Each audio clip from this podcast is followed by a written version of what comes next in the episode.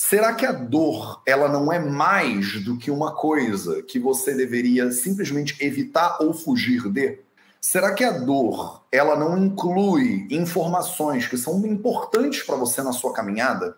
Será que é só uma questão de evitar ou de fugir ou de rejeitar? Será que não tem alguma coisa que a gente pode tirar, né, desse desse impulso fisiológico natural que é a dor?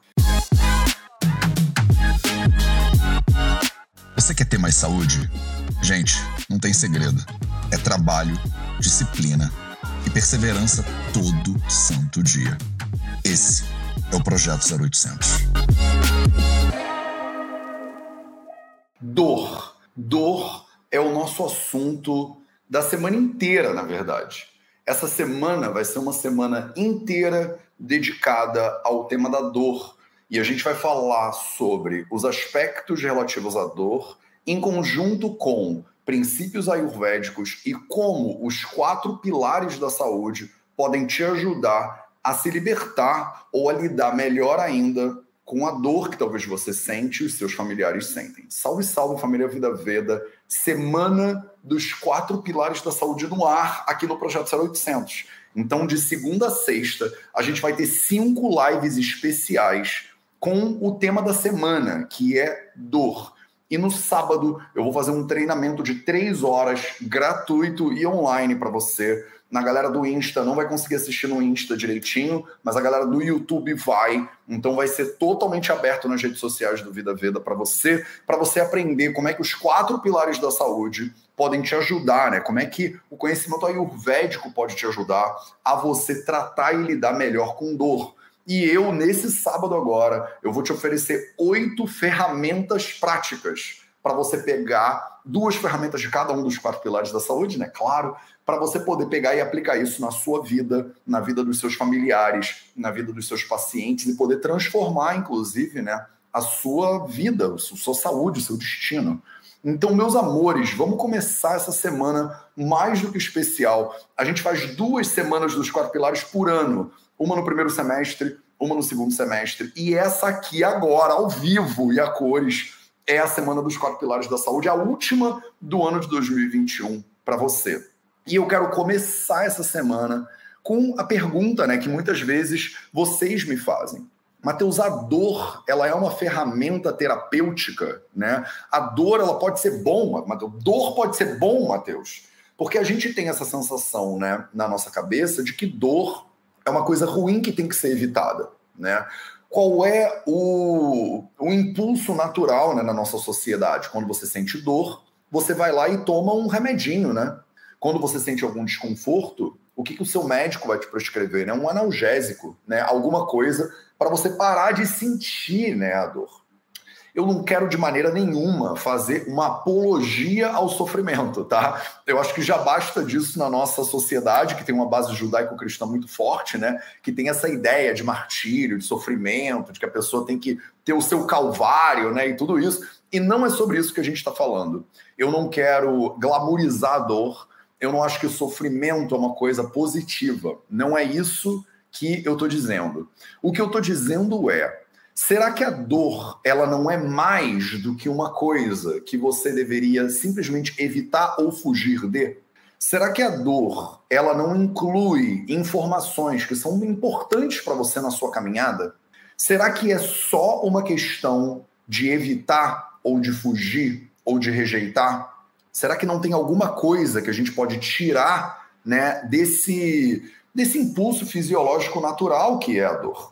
Então a gente vai conversar sobre isso um pouquinho hoje e muito mais ao longo dessa semana. Eu vou trazer convidados especializados em alimentação e vamos falar sobre alimentação para dor, movimento, vamos falar sobre movimento para dor, sono, vamos falar sobre sono e o efeito do sono, né, para melhorar os seus problemas e as suas dores. E depois vamos falar sobre silêncio, vamos falar sobre morte, vamos falar sobre luto. E no sábado eu vou fazer três horas de treinamento três horas, de nove da manhã ao meio-dia do horário de Brasília, aberto para você, para todo mundo poder assistir. Chama todo mundo que você conhece, marca na sua agenda, porque vai ser épico esse treinamento. Eu vou pegar os quatro pilares da saúde, vou te ensinar o que, que eles são se você não sabe, vou te dar oito ferramentas que você não conhece ainda, provavelmente. Talvez você conheça uma ou outra, mas você não conhece as oito, sobre como lidar com os quatro pilares da saúde para você melhorar né, o seu processo de dor, o seu processo de sofrimento. Isso aqui é a missão do Vida Veda, né? A gente vem aqui e entrega esse conhecimento para você para te dar mais autonomia, para poder entregar liberdade nas suas mãos. Se você por acaso não sabe quem eu sou, se você caiu aqui de paraquedas, estava viajando no YouTube, esbarrou nesse vídeo. Meu nome é Matheus Macedo, eu sou o primeiro brasileiro e primeiro homem português, diga-se de passagem, a se formar no BAMS, que é a Faculdade de Medicina, lá na Índia, com especialidade em Ayurveda. Então, eu morei na Índia quase sete anos e aí eu estou aqui à frente do Vida Veda, tentando disseminar esse conhecimento para as pessoas da maneira mais democrática possível, com tudo que a gente consegue. Todos os canais que existem aí. A única coisa que eu ainda não comecei a fazer foi dancinha no TikTok. Fora dancinha no TikTok, a gente está em todos os apps, em todos os canais possíveis para tentar alcançar você onde você está, né? E tentar te ajudar né, da melhor maneira possível. Então a gente hoje está falando sobre se a dor pode te libertar né? Se a dor pode ser uma ferramenta para você melhorar ainda mais a sua saúde. E aí a gente vai ter que começar a se perguntar algumas coisas que às vezes você não se pergunta, porque é isso, né? O nosso impulso fundamental, o nosso impulso mais primal é fugir quando alguma coisa é desconfortável, né? É não lidar necessariamente com desconforto, né? Desconforto é isso, né? A palavra já própria diz, né? Mateus, eu não quero esse negócio, né? Eu quero isso fora da minha vida. Como é que eu posso me libertar da dor, né? E muitas vezes o caminho para você sair de alguma situação ruim é por dentro da situação ruim. Às vezes, o jeito que você vai ter que sair dessa cidade é passando pelo centro da cidade. Que às vezes o centro da cidade são, né? Aqui onde eu moro, o centro da cidade é lindo, mas tem lugares que o centro da cidade é complicado, né? E às vezes você tem que dirigir ali pelo centro mesmo, respirar fundo e encarar. E esse é o desafio que a gente tem. Vamos começar essa semana então entendendo o que é a dor, né? O que é a dor e qual é a diferença de dor e sofrimento. Na visão ayurvédica, a gente tem uma palavra em sânscrito que a gente chama de viadhi. Né? A palavra viadhi significa doença. Né? A palavra viadhi, doença, é sinônimo em sânscrito nos clássicos ayurvédicos, que são esses livros, muitos estão aqui atrás de mim, que tem milhares e milhares de anos. Esse amarelinho, por exemplo, aqui, chama Charaka Samhita, ele tem entre 3 e 4 mil anos de idade. Né? Então, é, o que, que eles falam? Né? Eles falam que a doença, viadhi, é igual a dukha. Né? A palavra dukha significa dor, né? significa sofrimento. A gente traduz para o português essas duas palavras de maneira indistinta, como se fosse a mesma coisa. Só que dor e sofrimento não são exatamente a mesma coisa, e a gente vai falar disso mais ao longo da semana. Mas primeiro eu quero que você entenda para que, que serve a dor. Né? Para que, que serve a dor? A dor ela é um sistema natural importante do seu corpo, fisiológico inclusive, para manter você viva. A dor, ela é uma ferramenta de sobrevivência. Ponto. A dor é uma ferramenta de sobrevivência. O fogo tá ligado. Você bota a mão em cima do fogo. Você sente dor. O que, que a dor tá te dizendo? A dor tá te dizendo: isso aí não é bom para você. Isso vai bagunçar a sua saúde. Tira a mão daí. A dor, ela é uma ferramenta para você não se queimar nesse caso. Ela é uma ferramenta de sobrevivência. Quando você bota a mão em cima do fogo e a sua mão ela está queimando e você pensa assim: minha mão está queimando. O que, que eu faço? Vou procurar, perguntar para Mateus: Mateus, você é médico, o que, que eu faço? Eu falo assim: não se preocupa, deixa eu te dar um analgésico eu vou injetar morfina aí nessa tua mão e você não vai sentir ela queimar. Olha que maravilha. Olha que solução linda, olha que gloriosa, né? Os avanços né, da, da, da ciência. Você vai botar a mão no fogo, mas você não vai sentir a dor. Olha que linda analgesia, né? Olha que linda analgesia. Você não vai sentir a dor e você pode continuar fazendo o que você está fazendo, que vai, bagun vai prejudicar o seu corpo físico, né? A dor ela é uma ferramenta de sobrevivência. Ela é para você entender que tem alguma coisa que está acontecendo que está errada. Tem alguma coisa que você está fazendo, ou tem alguma coisa que aconteceu com você, nem sempre alguma coisa que você está fazendo. Você pode sofrer um acidente de carro, por exemplo. Né? E aí você ah, pode ser atropelada, por exemplo, andando de bicicleta, pá, toma uma chalapada de um carro aí no meio da rua. Você vai sentir dor. Né? E você fala assim, mas Mateus, essa dor aqui não, não fui eu, né? Não é tudo culpa minha. E é verdade, é verdade. Não é tudo que acontece no mundo que é culpa sua. A gente vive muitas vezes as consequências dos atos de outras pessoas. É por isso que no sábado a gente vai investigar os três níveis né, de análise, os três níveis de ação. Eu vou te explicar exatamente o nível de escolhas individuais, escolhas locais e escolhas globais ou universais. Pode ser que alguém tenha escolhido e a escolha dessa pessoa impacta a sua vida também.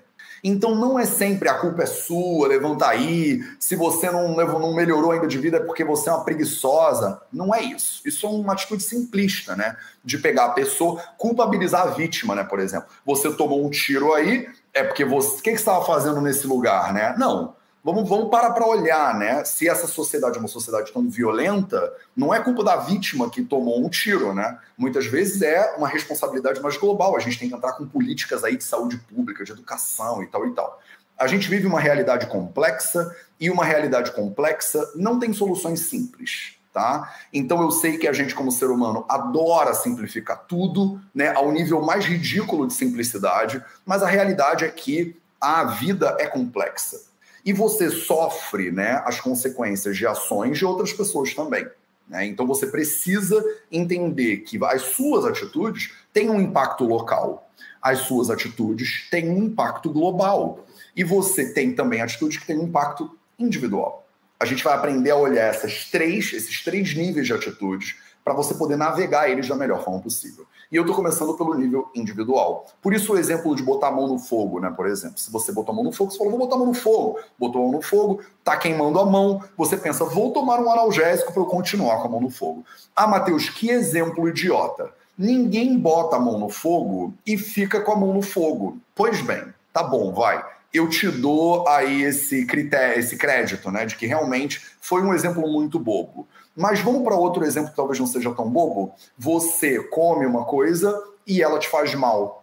Aí você vai lá e come aquela mesma coisa e ela te faz mal. Aí pela terceira vez você come aquela coisa. Esse exemplo já ficou um pouquinho mais próximo de casa, né?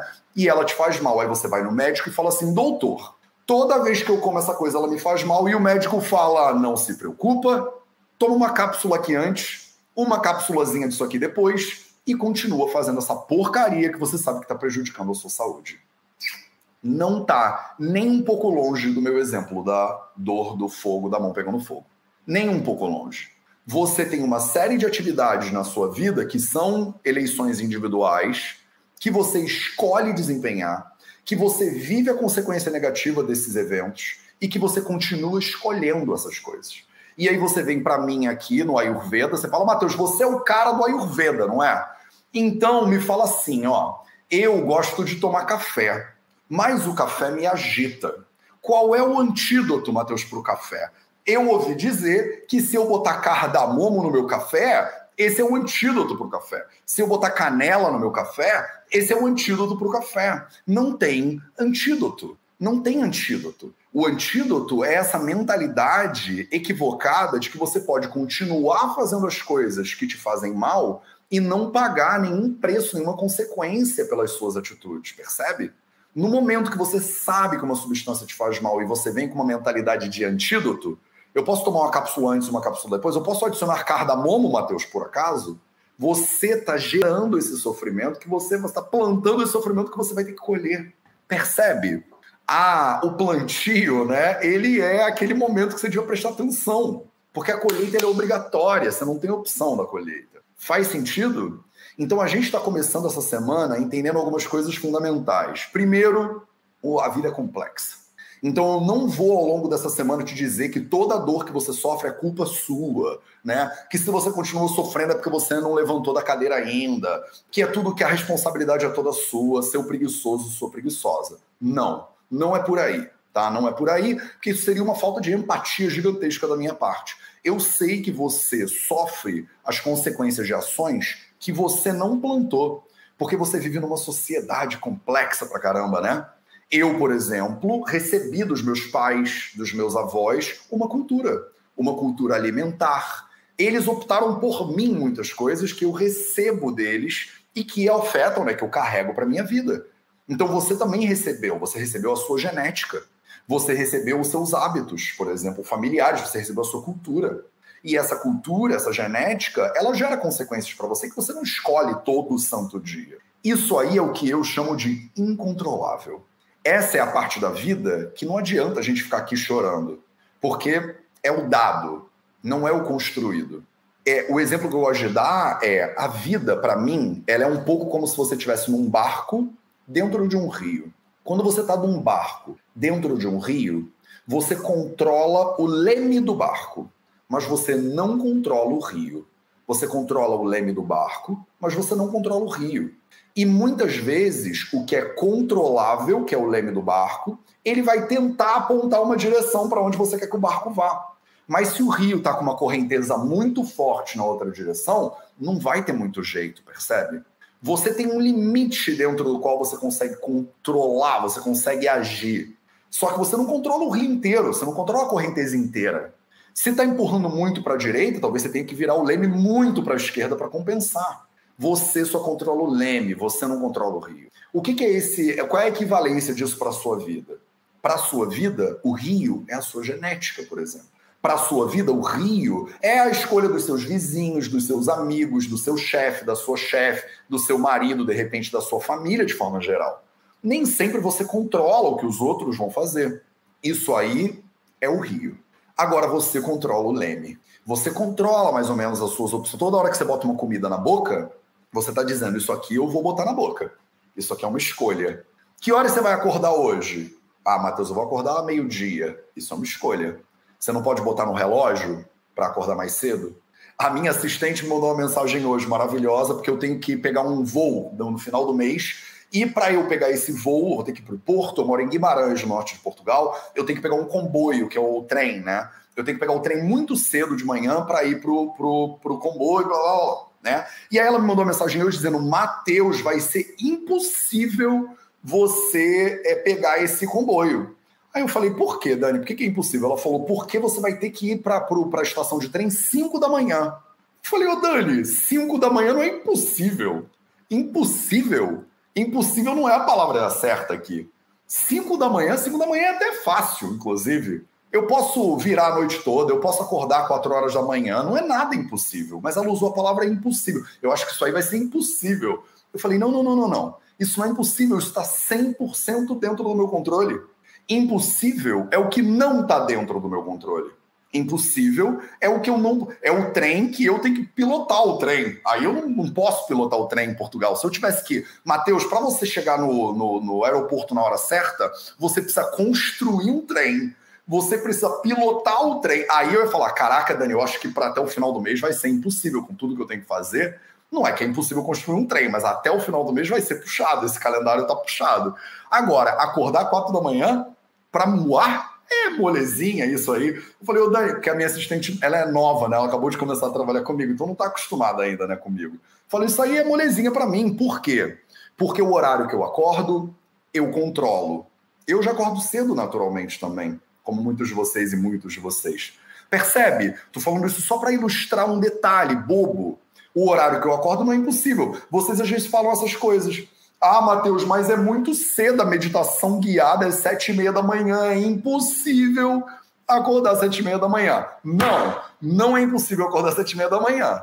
Não é impossível. É possível, você não quer né? Eu não quero, ok, não tô te julgando, faz o que você quiser no exercício da sua liberdade, mas impossível não é. Vocês usam a palavra impossível de maneira solta e muitas vezes usam a palavra impossível para coisas que você controla e acham que é possível mudar coisas que você não controla. Olha aqui como a gente é brilhante, né? Como a gente é genial a gente quer mudar o marido, quer mudar o vizinho, quer mudar a cidade, quer mudar o prefeito, quer mudar o governo, quer mudar a guerra na Síria. Mas a tua refeição? Não, mas Matheus, a minha refeição é impossível eu mudar. Porque eu preciso comer queijo no café da manhã. Mas tu quer mudar a guerra do Cabul, a guerra do Paquistão, do, do, do, do Uzbequistão. Você quer se meter lá na política do Oriente Médio, isso é mais possível para você do que mudar o, o queijo do café da manhã. Aí não dá, né, meus amores? Dá para mudar a política da sua cidade, do seu país inteiro e do mundo inteiro? É claro que dá. Eu não acho que é impossível. Eu não acho que é impossível você ter uma interferência positiva no Afeganistão. Eu não acho que é impossível mas é muito mais difícil do que mudar o seu estilo de vida, sua alimentação. Percebe? Você precisa entender que tem coisas que você não controla, tem coisas que você controla. Muitas vezes você tenta controlar e você perde um tempo tentando controlar coisas que são o rio. E você não tá nem aí pro leme do seu barco. O leme do seu barco ele fica girando solto. E alguém fala: "Você não pega desse leme não? Esse leme, deixa esse leme para lá. Esse leme foi. Esse leme já está aí há tanto tempo. Eu, já estou tão acostumado com esse leme que eu não vou mexer mais nele, não. Mas aí fica fazendo oferenda para o rio, para os deuses do rio. Oxum, vai, muda esse rio, Oxum, que é a deusa dos rios, né, na mitologia urbana. Eu quero muito mudar esse rio. E aí tu não pega no leme do teu próprio barco. A dor, ela é uma ferramenta de sobrevivência. E o que, que a dor indica? A dor, ela olha para você e ela te mostra que tem alguma coisa que você precisa mudar. Muitas vezes, essa coisa que você precisa mudar é o rio, é uma coisa que você não tem como controlar. Mas muitas vezes, muitos mais vezes, eu arriscaria dizer, são coisas que você tem como controlar, são coisas que você pode controlar. Basta você conseguir ver que essas coisas estão na sua mão, que a mudança ela é possível e ela está ao alcance das tuas mãos. Em vez de você achar que não dá, porque você cresceu numa família que é assim, assim, assado. Porque eu sou carioca, então já que eu sou carioca, eu tenho que ser assim, assim, assim, assim. Você faz uma lista de obrigações que você tem que cumprir, que elas são voluntárias. É uma lista de obrigações voluntárias. Não é uma loucura isso? A gente fazer uma lista de coisas que você tem que fazer, mas que você poderia muito bem não fazer se você não quisesse. Ou que você não tem que fazer e que você vai lá e fica fazendo a dor, ela te liberta dentro desse universo que eu estou limitando, delimitando aqui, que é como uma ferramenta de autoconhecimento. A dor, ela pode ser, não estou querendo glamorizar a dor e nem dizer que ela é incrível, que todo mundo tem que sentir dor, é um novo glamour, como é que é o raio glamorizador da dor. Não é isso. Não é bom sentir dor, é um horror, é terrível, mas para. Se você está numa situação de doença, de desconforto, você precisa, isso é um convite para você se olhar. Não é um, nem dois, nem três pacientes que já passaram na minha frente que me disseram assim: Mateus, o meu câncer foi a melhor coisa que me aconteceu. E a primeira vez, a primeira paciente que eu ouvi isso na minha vida, eu fiquei muito chocado. Eu já contei essa história aqui para vocês algumas vezes e eu vou contar ela aqui de novo. Foi na mesma semana. Eu estava viajando para o Rio de Janeiro. Eu estava no Rio de Janeiro dando palestra e vendo pacientes. E eu recebi dois pacientes, dois pacientes completamente opostos. O primeiro paciente era um homem, um homem grande, inclusive, né? um homem bem mais velho e tal e tal. E ele chegou com um histórico de depressão de duas décadas de depressão nas costas. Tomava uma pá de remédio para depressão e estava super, super mal. E eu preciso sentar com a pessoa, na minha consulta tem uma hora e meia às vezes, eu preciso sentar com a pessoa e tentar entender o que, que houve, né? Como é que surgiu esse problema. E ele me disse, Mateus, cara, tudo começou quando o meu bulldog morreu. Quando o meu cachorrinho morreu, cara, acabou. Eu fui, minha vida foi ladeira abaixo, minha saúde foi ladeira abaixo. Eu entrei numa depressão que eu não consegui sair nunca mais. E eu não vejo sentido, não vejo propósito nas coisas. Parece que a minha vida desligou. Na mesma semana, então guarda esse caso sem julgamento. O meu desafio é guarda esse caso sem julgamento dentro da sua cabeça, se isso for possível, se isso estiver disponível para você. Na mesma semana, eu recebo uma paciente uma paciente, uma sobrevivente de câncer. Se eu não me engano, câncer de mama. Ela fez uma dupla mastectomia, né? Que você retira os, as duas mamas. E é, e é muito, né? É muito duro, é muito triste. E durante a consulta, ela me contando né, o caso dela, a luta dela toda, a vitória, né, a sobrevivência e tudo mais. E eu, eu sou um médico meio esquisito, porque eu fico emocionado junto com os pacientes, né? A gente aprende na faculdade de medicina que tem um negócio que chama transferência e contra-transferência. E, e, o médico, né, ele não pode se envolver, né, muito no caso do paciente. E eu não sou muito bom com isso, não. Eu admito publicamente. Eu sou um vaider, mas eu tenho muito que aprender ainda. Então eu sou capaz de me emocionar, de, tipo, querer dar um abraço na pessoa e falar que vai ficar tudo bem. Enfim, tô aprendendo ainda. E aí ela me contando aquilo, eu já tava tipo assim, cara, cara, que história bizarra. E ela fala: não, não, não, não, não, Matheus. Não precisa ficar triste por mim, não. O câncer foi a melhor coisa que aconteceu na minha vida. Aí eu falo: não, não, não. Para, para, para. Calma aí, calma aí. Você acabou de me contar uma das piores histórias que eu já ouvi na minha vida inteira.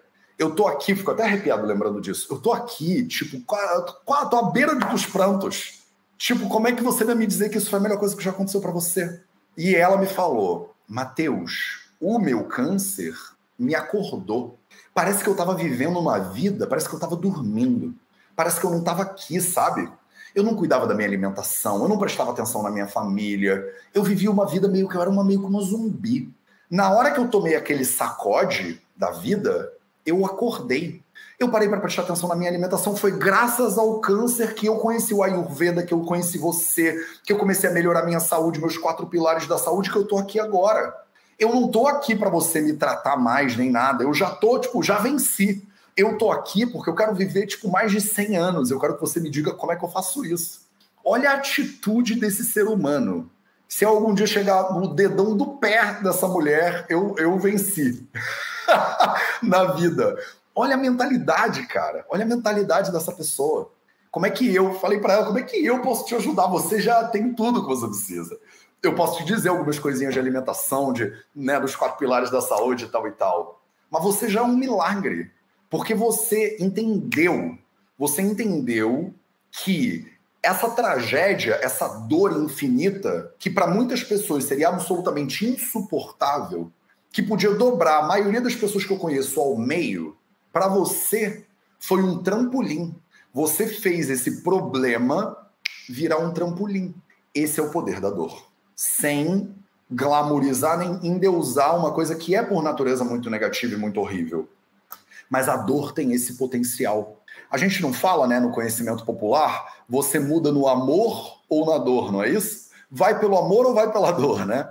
Quantas histórias de pessoas que vêm para o Ayurveda e que chegam no Ayurveda por causa da dor, que foram para a Índia para tentar se tratar, se curar com uma dor, com um problema e tal e tal. Quantos terapeutas, né, e terapeutas que são alunos e alunas minhas no Vida Veda, me contam essas histórias. Me dizem, Mateus, eu só cheguei no Ayurveda porque eu tive uma enxaqueca crônica, porque eu tenho fibromialgia, porque eu tenho algum tipo de doença reumática, por causa do meu câncer, por causa da doença cardiovascular, por causa da diabetes, por causa do Alzheimer por causa dessa doença neurodegenerativa ou por causa daquela doença autoimune. E a doença, ela me despertou. Ela me, eu, eu olhei para a doença e falei assim, mas tu não vai me levar não. E aí ela, a pessoa acorda, ela é tipo uma fênix, aí que ela pega fogo e ela fala: eu preciso melhorar, eu preciso saber mais, eu preciso descobrir, eu preciso me curar. E a pessoa vai atrás e acaba chegando no Ayurveda. Eu, pessoalmente, eu não tenho essa história. Não, não foi isso que aconteceu comigo. Eu fui pelo amor. eu fui, eu vim parar no Ayurveda pelo amor, pela curiosidade, pela nerdeza. Pela verdade é que foi pela nerdeza, pela vontade de estudar, de aprender cada vez mais, pela vontade de servir, de ajudar os outros. Não foi porque eu estava doente. Eu nunca tive uma doença muito grave, eu nunca tive um problema muito sério. É raro, inclusive, é raríssimo eu ficar doente. Eu vim pelo amor, mas eu conheço muita gente que veio pela dor. E a dor, ela tem esse potencial. A dor ela pode ser uma ferramenta de libertação se você entender, se você olhar para a dor com esse potencial. Se a dor para você servir como uma ferramenta de autoconhecimento, se ela for o sino que vai tocar na tua orelha para você parar e observar, para você tentar entender o que, que você está fazendo que de repente precisa melhorar. O que, que você está fazendo que de repente está gerando mais dor e mais sofrimento para você. Eu vou te falar a diferença de dor e sofrimento mais para frente ao longo da semana. Mas o mais fundamental é a dor, ela vai apontar para você, para coisas que você controla e coisas que você não controla. Tem dores que você tem que são advindas de situações que você não controla. E aí a gente precisa da comunidade. é aí que entra a comunidade. Quando você não controla aquela dor, eu, por exemplo, tenho uma dor, uma dor muito grande, que é o estado ecológico que a gente vê o planeta hoje em dia. Eu, Matheus, isso não é o leme do meu barco, isso é o rio. Eu não consigo controlar esse negócio. Eu não tenho como mudar o desmatamento da Amazônia. Eu não tenho como controlar as escolhas que as pessoas fazem na vida. Eu não tenho como controlar a, a, a, o ato né, da pessoa comer, por exemplo, uma carne vermelha que é criada com base em desmatamento da Amazônia para plantar soja. Eu não tenho como controlar isso. E aí me dá uma sensação de desamparo. Tipo assim, cara, eu não posso fazer nada em relação a isso. E aí eu conheço outra pessoa, a Patrícia, por exemplo, lá do Santuário Vale da Rainha, e falo, Pati, eu tenho essa dor. Aí a Pati fala, eu também tenho essa dor. Vamos tentar fazer alguma coisa? Falo, vamos tentar fazer alguma coisa? E aí vocês que estão aqui, agora tem 7, 800 pessoas aqui na live comigo, no Instagram e no YouTube ao mesmo tempo. Vocês, 800 pessoas, levantam a mão e dizem assim: Eu também tenho essa dor. Quem aí tem essa dor? Manda nos comentários para mim. Manda aí nos comentários se você tem essa dor também. Você vê o mundo pegando fogo e você fala: Cara, eu não dou conta. É, muita, é muito sofrimento, é muita gente precisando de ajuda eu não vou conseguir ajudar, isso aí não é o meu leme, isso aí é o Rio. Quem manda eu aí nos comentários para eu ver você? Eu tô te vendo aqui. Ó, eu tô te vendo Kátia, Evelyn, Cláudia, Rita. Eu tô te vendo Recoguti, Josi, Isaura, Cíntia, Endometriose Secura. Eu tô vendo vocês, Deise, Paula, Ariana. Eu tô vendo você, Pati, Rafaela, Valéria, Samanta. Eu tô vendo vocês. Tá entendendo? Todos esses euzinhos que estão subindo aí nos comentários agora, eu tô vendo você. Eu sinto essa dor. E aí, quando eu falo isso para você, eu falo, gente, é uma dor que eu tenho, eu não dou conta de fazer isso sozinho. Aí vocês dizem, eu, eu, Daniel Reis, Cláudia, Kikas, Isabela, Silvia, Maria Clara, Verion, Grazi, Eliana, eu, eu, eu, eu, eu, eu, eu, eu falo, para. Para, porque então isso não é uma dor individual, isso é uma dor coletiva. E se a gente juntar essa galera? e se a gente botar toda essa galera junta? Será que a gente não faz um movimento e de repente consegue mudar alguma coisa numa escala mais ampla? Mas percebe? A dor é maior do que eu.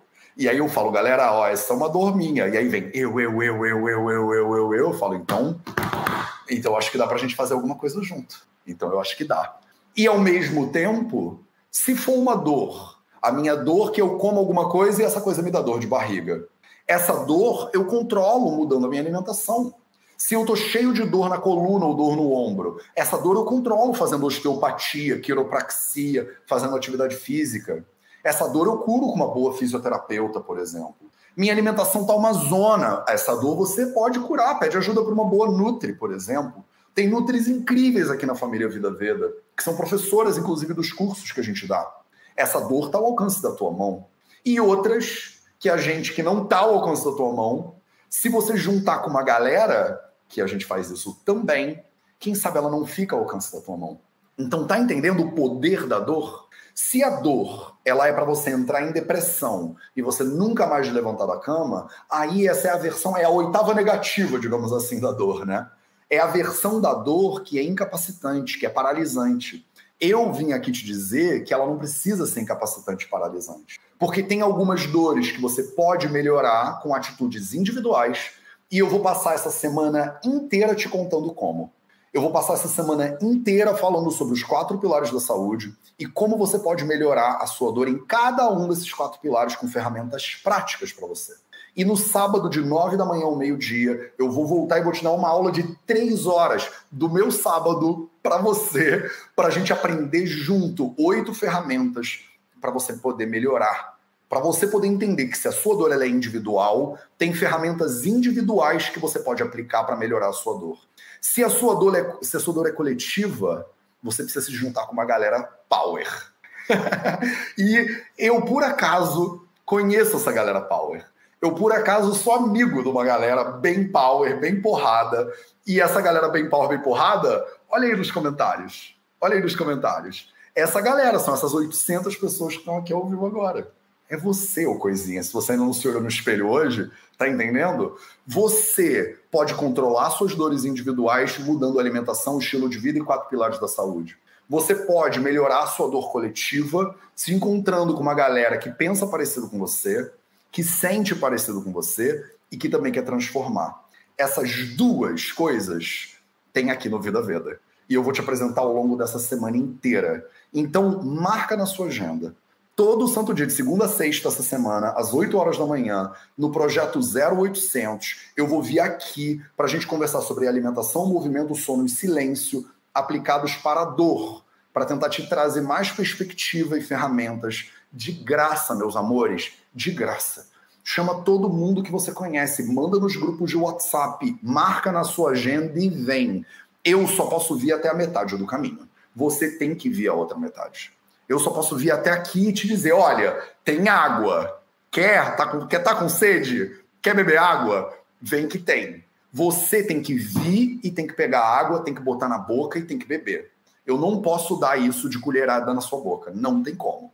Então eu te encontro aqui ao longo dessa semana inteira. Vocês 800 pessoas que estão aqui agora, eu aguardo vocês nos próximos dias. E no sábado, às nove da manhã, de nove da manhã ao meio-dia, botei um pouquinho mais tarde, porque vai que você tá de preguiçinha no sábado de manhã, nove da manhã do sábado no YouTube do Vida Veda. Se você quiser se inscrever, né, você pode se inscrever nesse treinamento, que a gente chama de treinamento dos quatro pilares da saúde, e eu te mando um e-book gratuito sobre os quatro pilares para você. Se você não quiser o e-book, não tem problema nenhum. Se você quiser o e-book, você entra em vidaveda.org barra T4P letra T, número 4, letra P. No Instagram, o link está lá na bio do Instagram. No YouTube, eu vou botar o link na descrição também aqui é, desse vídeo. Se você quiser ganhar esse book, que é exclusivo, a gente fez ele para você, tá lindo demais, de graça. Entra lá, bota seu e-mail que eu mando para você por e-mail, tá? Esse book. Se você não quiser, maravilha, a gente se vê aqui no sábado às nove da manhã. Mas antes de sábado, amanhã de manhã, a gente tem um encontro marcado, oito horas da manhã, a gente vai continuar falando sobre dor. Hoje, eu quero que você leve para casa essas duas coisas, duas, dois princípios fundamentais. Número um, tem coisas que você controla, tem coisas que você não controla. Não se confunde entre essas duas coisas. Se você confundir uma coisa que você controla com uma coisa que você não controla, isso vai gerar mais sofrimento para você. Segundo princípio que eu quis trazer para você nessa aula de hoje, que eu quero que você anote isso e pare para pensar um pouquinho. Não é só anotar e sair falando para todo mundo, não. Anota e para para pensar um pouquinho. Para para pensar. Então vamos lá. Primeiro, tem coisa que você controla, tem coisa que você não controla. Não fica batendo com a cabeça. Segunda coisa, a dor é uma ferramenta de sobrevivência. Então a dor, ela pode estar te apontando para as mudanças que você precisa fazer em você, no seu ambiente e no seu planeta. Se você pegar e olhar para a dor como um convite de autoconhecimento, você vai ver o quão longe você consegue ir nessa jornada. E a gente vai junto, tá? Eu não vou deixar você sozinha, não. Esse foi o Projeto 0800 de hoje. A gente se vê de novo amanhã.